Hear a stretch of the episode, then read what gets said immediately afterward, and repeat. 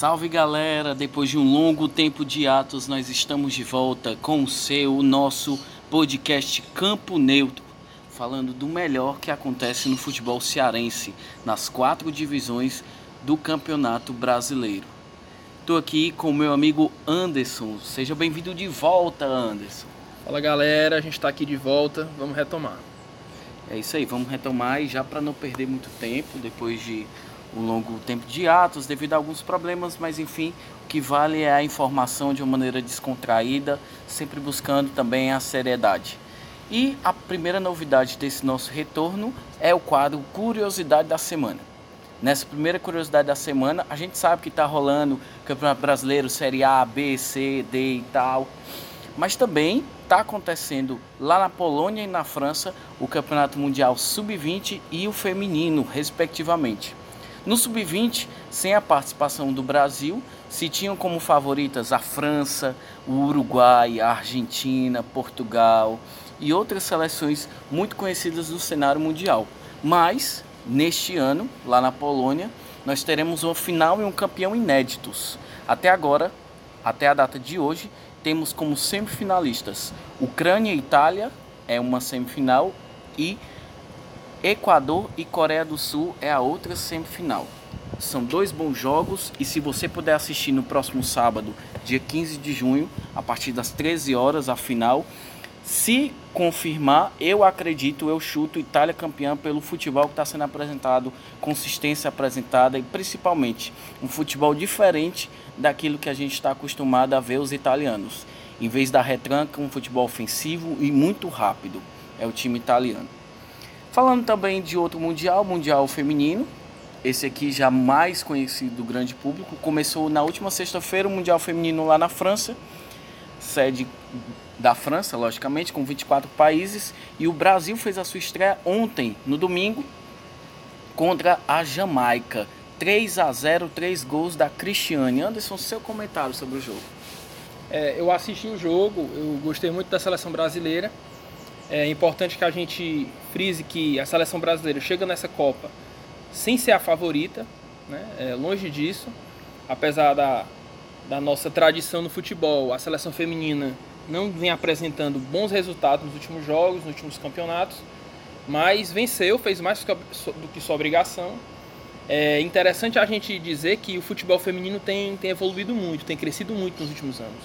Mas a gente ainda vê seleções assim, muito aquém do que a gente pode considerar uma seleção profissional. A seleção da Jamaica é bizonha. Uma seleção assim que não tem a mínima técnica, não tem tática. É uma seleção realmente é, não, assim, eu, eu, não, eu, não, eu não, não vou dizer que não deveria estar na Copa, mas é uma, uma franca atiradora. Né? Com certeza não, não vai passar da primeira fase e o Brasil fez mais sua obrigação e venceu. O Brasil, que com a ausência da Marta, tem na Cristiane a sua referência técnica e ela, ela vestiu a camisa, né? Ela, ela chamou essa responsabilidade para ela e fez os três gols do Brasil, um belo gol de falta. E ela, ela que, que, que vai ser a nossa esperança nessa, nessa Copa, que vai tentar levar o Brasil ao mais longe possível. Não sei se pode chegar no semifinal. É, eu acredito que é muito difícil, mas de qualquer forma que o Brasil chegue o mais longe possível. É, literalmente ela vai ser a nossa esperança, mas também se espera o retorno da Marta no próximo jogo, na próxima quinta-feira contra a Austrália. Já está certo que ela vai retornar? Talvez, ainda está sendo analisado pelo departamento médico, mas fica aí o convite à torcida para na próxima terça às 13 horas, Austrália e Brasil, o adversário mais difícil do grupo do Brasil que estreou com derrota contra a Itália por 2 a 1 de virada. É, já mudando de assunto, saindo um pouco desse tema da curiosidade da semana, entrando, mergulhando de fato no nosso assunto, que é o futebol cearense. Nós começamos pela Série D, onde terminou a primeira fase e os dois clubes cearenses se classificaram para a fase de 16 avos de final. É isso mesmo. São 32 equipes agora em 16 confrontos. O Atlético Cearense conheceu a sua primeira derrota no certame, perdendo para a equipe do Central de Caruaru por 1 a 0 lá em Pernambuco. E o Floresta, que estava quase com sua situação bem difícil para se classificar, conseguiu a classificação em cima do Santa Cruz de Natal e passou o Floresta e o Bragantino. Algum detalhe que chamou a atenção da classificação do Cearense, antes? É, é, o Atlético Cearense que experimentou a sua primeira derrota na competição. E eu acho que isso foi bom, sabe? Eu acho que isso foi interessante, porque às vezes a equipe só vence e, e perde um pouco assim do que a realidade da competição. Pode achar que está melhor do que, do que verdadeiramente está. Então eu acho que se teve um momento certo para perder, foi agora. O Atlético Cearense teve esse, esse primeiro baque, né, essa derrota, sabe que a competição é difícil. Então eu acho que essa derrota serve para que o Atlético Cearense vá para a fase de de mata-mata mais maduro, vá com, com a antena mais ligada. Eu, eu achei muito importante essa derrota, acho que vem, vem a calhar nesse momento. E o, o Floresta, que a gente estava nessa dúvida se ia conseguir se classificar ou não, fez uma campanha menos, assim, pode, a gente pode dizer até mais ruim, né? Com menos é, é, convenceu bem menos desde o começo é, do que o Atlético Cearense. Foram duas vitórias, três empates e uma derrota a, a campanha do Floresta, comparado para a campanha do Atlético Cearense, que foram cinco vitórias e uma derrota. É, então, mas aí acaba que as, os dois se classificaram e o Floresta pegou um time pior, né? A Pedreira foi para cima do, do Floresta. É. Motoclube, um time tradicional. Exatamente. O Floresta vai enfrentar na próxima fase o Motoclube do Maranhão. Primeiro jogo aqui no estádio Presidente Vargas, ou no Presidente Vargas ou no Domingão, que é, é a, são as duas casas do Floresta aqui no nosso estado. E o próximo jogo, jogo da volta lá em São Luís, contra o Motoclube. Já o Atlético Cearense pega um, um time que enfrentou o próprio Floresta na primeira fase, o Bragantino do Pará, lá no interior do Pará. E nesse sentido, o Atlético Cearense é, foi pior, porque a viagem para o Pará é muito mais longa, né? Muito mais desgastante. É, o Atlético Cearense vai ter que viajar bem mais do que o Floresta, que vai ter que viajar para o Maranhão. Enfim, Mas é vamos torcer para as duas equipes. Eu acredito que as duas têm, têm grande chance de passar da, dessa fase de primeira e, fase de mata-mata. E passando para as oitavas de final, este é o chaveamento. Se o Floresta passar pelo Motoclube, ele enfrenta o, ou o Atlético Cearense ou o Bragantino. Então, se os dois cearenses passarem, nós temos no mínimo um cearense nas quartas de final do, do Campeonato Brasileiro da Série D. Há um passo de subir para a Série C, o que Isso. seria muito bom para o futebol cearense. Um time, um time cearense na Série C, como já é o nosso querido Ferroviário, onde já entramos no assunto da Série C. O, ferro, o Ferroviário que joga hoje pela Série C contra o 13 de Campina Grande, no estádio Castelão. O jogo vai ser às 8 da noite no estádio Castelão e o, e o Ferroviário é líder do seu grupo mesmo não tendo jogado ainda na rodada, com seis partidas, o Ferroviário pode abrir quatro pontos em cima do Santa Cruz, que depois de um tempo lá embaixo na tabela, o Santa Cruz agora é o segundo colocado com 12 pontos. O Ferroviário que enfrenta o 13, que está na zona do rebaixamento. É, o máximo que pode acontecer hoje, ainda com a derrota do Ferroviário, é ele ir para o, o, o vice-líder, porque o Sampaio joga hoje contra o Náutico, não é, é isso? Lá em São Luís. Então, se o Sampaio vencer e o Ferroviário perder, o Sampaio ultrapassa o Assume Ferroviário. É, e o Ferroviário vai para segundo colocado. E tava nessa dúvida, né, se jogava ou não no Castelão, porque eles eles estavam houve um eu não, eu não sei se foi um mais um acordo entre os clubes de que a Arena Castelão iria ficar no mínimo dois dias o gramado descansando sem haver jogo, porque o que estava acontecendo é que às vezes o, o Ceará ou o Fortaleza jogava no domingo e logo na segunda o Ferroviário jogava. E isso para o gramado tem sido ruim. O gramado do Castelão que tem passado por alguns problemas.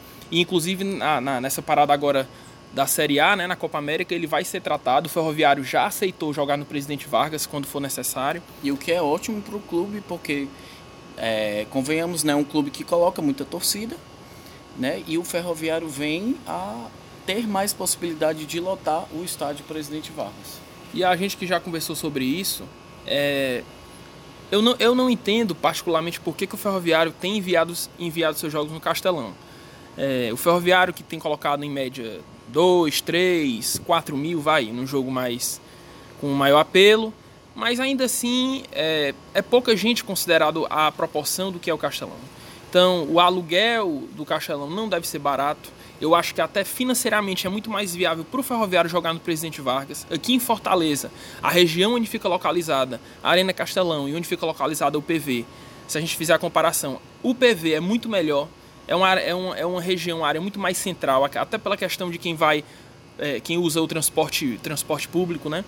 E a, a, a malha viária a, é muito melhor, nem se compara. É, assim, eu não, eu não entendo porque que o Ferroviário tem enviado seus jogos no Castelão. Eu acho que seria muito mais viável colocar os seus jogos no Presidente Vargas. Mas enfim, o que a gente torce é que o Ferroviário vença, vai jogar contra o 13, que é o vice-lanterna. Vice e se a gente for olhar o retrospecto da competição, o Ferroviário é, o, é sim o favorito. Tem, tem grande chance de vencer e que, que, que vença e que se consolide na liderança.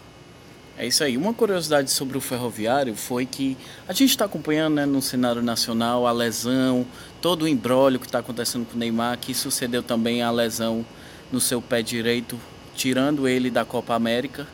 O Edson Carius, o atacante do Ferroviário, chegou a colocar no sua conta no Instagram se o Tite tivesse precisando de um atacante à altura, que o Edson Carius poderia ser convocado. É mole?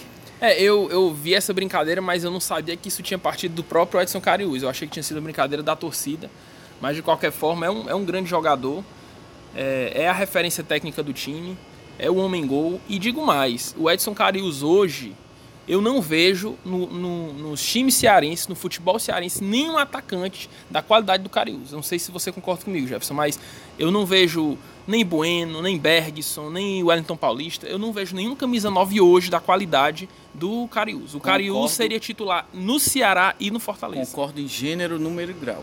Então é isso aí, a gente vai ficar na expectativa, vamos estar presentes, né, assistindo ao jogo ferroviário contra o 13 na torcida para mais uma vitória do clube cearense. Né? E já partindo, já mudando de divisão, nós falamos um pouco sobre a Série B e tudo mais, né? ainda o Bragantino Red Bulls na ponta, Bragantino e Botafogo de São Paulo e o Londrina, o Londrina que joga hoje contra a Ponte Preta. São os três times com 16 pontos na liderança e o Vitória lanterna da competição com quatro pontos, uma vitória, um empate e cinco derrotas. O interessante, Jefferson, é que lá em Salvador o Bahia está muito bem. E o Vitória é muito mal. O Bahia ele tem se consolidado cada vez mais como um, um grande do futebol. É um clube que tem um orçamento muito acima do que é a realidade do Nordeste.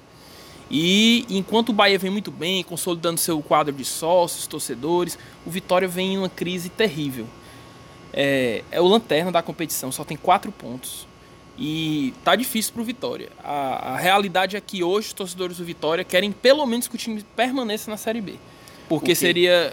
E o que é triste pro clube, pra grandeza do clube, que é o Vitória. O Vitória que recém foi rebaixado no ano passado da Série A para a Série B. Em outro cenário seria um, um candidato favoritíssimo ao acesso para a Série A novamente.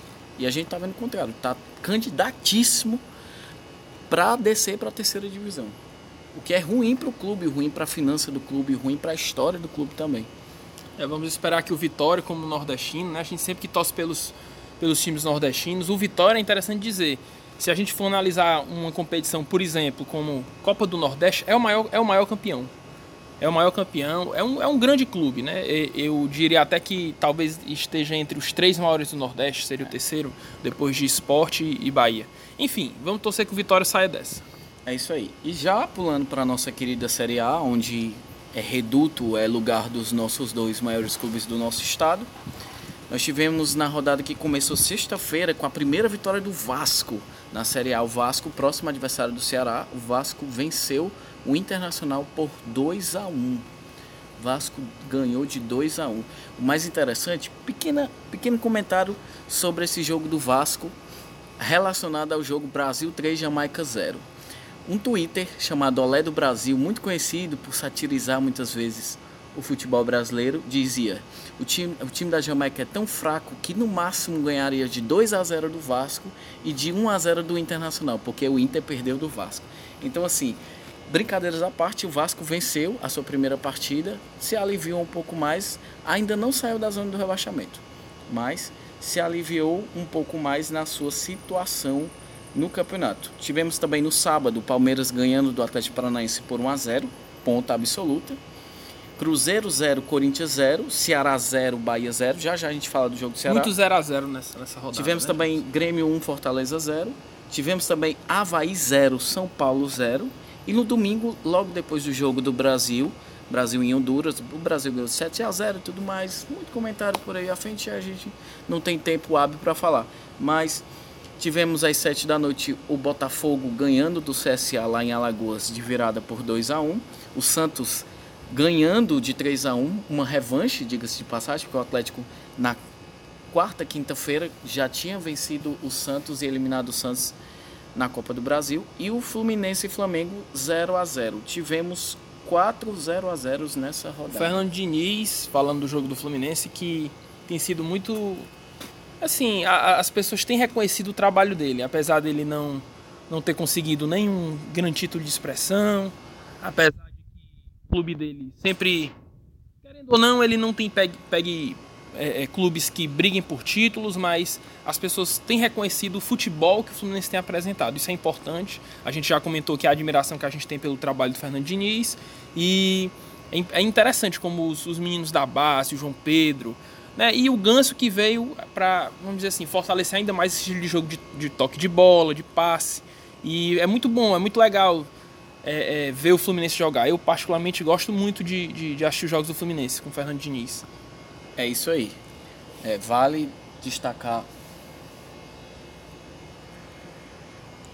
É, destacando a campanha do Fernando Diniz, né, e em outros técnicos, Eduardo Barroca no, no Botafogo, uma aposta, o time cinco vitórias no campeonato, está em quarto lugar, também é um ponto a ser destacado. Mas já falando de uma forma mais profunda dos nossos dois times cearenses, no sábado às sete e meia nós tivemos Grêmio 1, Fortaleza 0. O jogo foi realizado lá no Estádio Centenário, em Caxias do Sul, porque o Arena, a Arena do Grêmio já foi entregue à Copa América e o Grêmio não admite jogar de forma alguma na Arena Beira Rio, né? Pela rivalidade que é até saudável e tudo mais. Só fazendo uma correção, o jogo do Grêmio e Fortaleza foi 7 horas, o do Ceará que foi 7 e Isso, na verdade. 7 horas da noite no estádio do Centenário em Caxias do Sul. Foi uma ótima pedida para os torcedores lá do, do, interior do Rio Grande do Sul, principalmente Caxias do Sul, que é um reduto muito grande do futebol. E sobre o jogo, nós tivemos duas equipes muito bem armadas. O Grêmio, claro, buscando melhor a, as oportunidades de gol, né? mas se vê, se vê a diferença notória do Grêmio do ano passado para o Grêmio desse ano. Caiu muito, né? O Grêmio caiu muito de produção e você vê nas reportagens o Renato Gaúcho muito otimista dizendo o Grêmio não vai cair, o Grêmio não vai passar por apertos, mas eu não estou vendo o futebol do Grêmio do ano passado para este ano. Então isso é algo a se observar, a se perceber, mas em meio ao jogo, né? Mais uma vez, mais um jogo fora de casa, mais uma postura defensiva muito grande do Fortaleza. Né? Só para você ter noção, posse de bola, o, o Grêmio teve 67% contra 33% do Fortaleza. Né? 13 finalizações do Grêmio contra 5 do Fortaleza, sendo no gol 5 do Grêmio e 2 do Fortaleza. O gol só foi acontecer aos 45 do segundo tempo. Um gol contra do, do lateral direito Gabriel Dias né? Mas antes teve a expulsão que foi muito contestada, diga-se de passagem, do atleta Oswaldo. E aí, Jeff, você acha que foi merecido, que não foi? Olha, na minha, é? na minha opinião, foi muito, muito duvidosa a expulsão do Oswaldo. Chamaram o VAR para o lance. O juiz foi observar o, o, o VAR e confirmou a expulsão. É, o o técnico Rogério Ceni ficou, como Ceará, ficou louco, ficou à beira de um ataque na beira do campo. Também teve a realidade dos próprios jogadores que, querendo ou não, uma expulsão mexe com, com o cenário psicológico do jogo, o time jogando fora de casa. Aquele ponto era muito importante para ainda continuar fora da zona do rebaixamento. E agora, com a situação que está, o Fortaleza está a três jogos na Série A sem vencer, né? A derrota para o Grêmio, a derrota para o Flamengo e o empate contra o Vasco. Jefferson, é, só te cortando aqui, é, em relação a esse jogo, eu acho que, apesar de que realmente o Grêmio se impôs, está jogando dentro de casa, tem uma equipe muito mais qualificada, mas eu já achei que o Fortaleza não foi tão apático como foi contra o Flamengo. É, dessa vez o Fortaleza pelo menos tentou os contra-ataques. É, mas ele... falta finalizar. Sem finalizar, Também. a bola não vai pro gol. Né? Mas eu, eu acho que eh, se a gente pegar o jogo contra o Flamengo, o jogo contra o Grêmio, o Fortaleza evoluiu. E era como, como havia sido comentado, era um confronto direto, o Grêmio tinha cinco pontos, o Grêmio ultrapassou o Fortaleza, o Grêmio chegou à 13 terceira colocação com oito pontos e empurrou o Fortaleza de Rogério Ceni para a zona do rebaixamento. Importante citar um caso: o Fortaleza tem a quarta pior defesa da Série A, só perde para CSA, Cruzeiro e Fluminense. E o Vasco. Quarta pior defesa. É, é importante a gente dizer que o Fortaleza teve uma sequência muito pesada, né? É. É, eu acho que o Rogério Ceni não vê a hora de, de acabar logo essa, essa última rodada e entrar logo para esse descanso da Copa América, porque esse rojão de jogos que o Fortaleza teve foi muito pesado. É, a gente já dizia isso. Se fala muito sobre essa questão do cansaço, né? O Fortaleza que jogou sábado contra o Flamengo no, no, sábado passado, depois foi ao Paraná enfrentar o Atlético Paranaense. Jogou Já muito... tinha jogado no final contra o Botafogo da Paraíba. Exatamente. Levou um gol aos 43 do segundo tempo, ia levar o jogo para os pênaltis. Isso até me surpreendeu de um certo ponto. E contra o Grêmio, mais um gol no final do jogo. Parece que o, o cenário do, do clube cearense se reverteu. Quem levava muitos gols no, jogo, no final do jogo era o Ceará e passou para o. Esse For... karma passa o karma, né, pro Fortaleza. O próximo jogo do Fortaleza, o Fortaleza enfrenta o Cruzeiro na quinta, quarta-feira. Quarta-feira no Estádio Castelão. E é importante que se diga uma coisa. Eu já vi torcedor do Fortaleza dizendo assim: "Ah, o jogo contra o Cruzeiro é um jogo difícil, o Cruzeiro é uma equipe qualificada". Gente, se o Fortaleza não vencer em casa, não pontuar em casa, ele não vai conseguir permanecer na Série A. Ceará e Fortaleza, se quiserem permanecer, não tem essa de que ah, o Cruzeiro, o Corinthians, todos na Série A, quase todo jogo é uma pedreira. Então, jogando dentro de casa, eu bato muito nessa tecla. Ceará e Fortaleza jogando dentro de casa tem que se impor. Tem Exatamente. que se impor.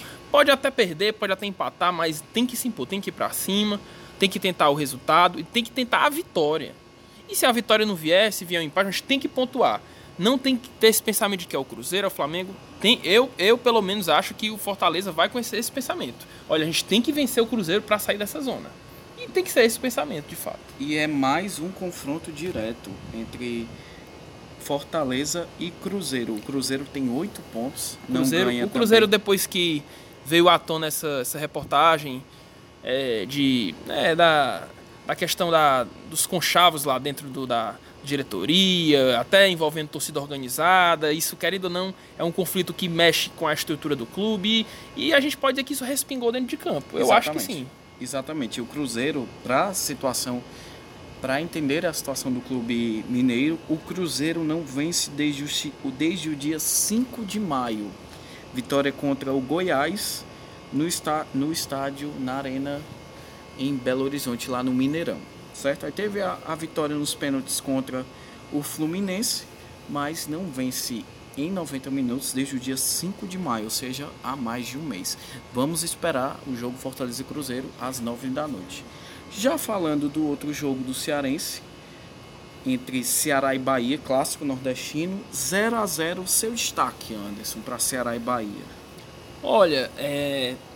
o jogo foi foi até dinâmico, a gente pode dizer assim, apesar de ter sido um 0 a 0 Houve sim uma dinâmica de jogo, é, o jogo em muitos momentos apresentou um bom toque de bola, um, um ataque mais agudo do Bahia ou do Ceará, mas a proposta do Bahia foi, a, foi se defender, foi jogar no contra-ataque, isso desde o começo do jogo estava bem claro, enquanto o Ceará tentava mais o resultado. E o contra-ataque do Bahia é muito perigoso, a gente sabe disso. O Arthur Vitor é muito rápido, o, o Gregori, que é um jogador mais, mais ali da, da volância, mas que também sabe sair pro jogo.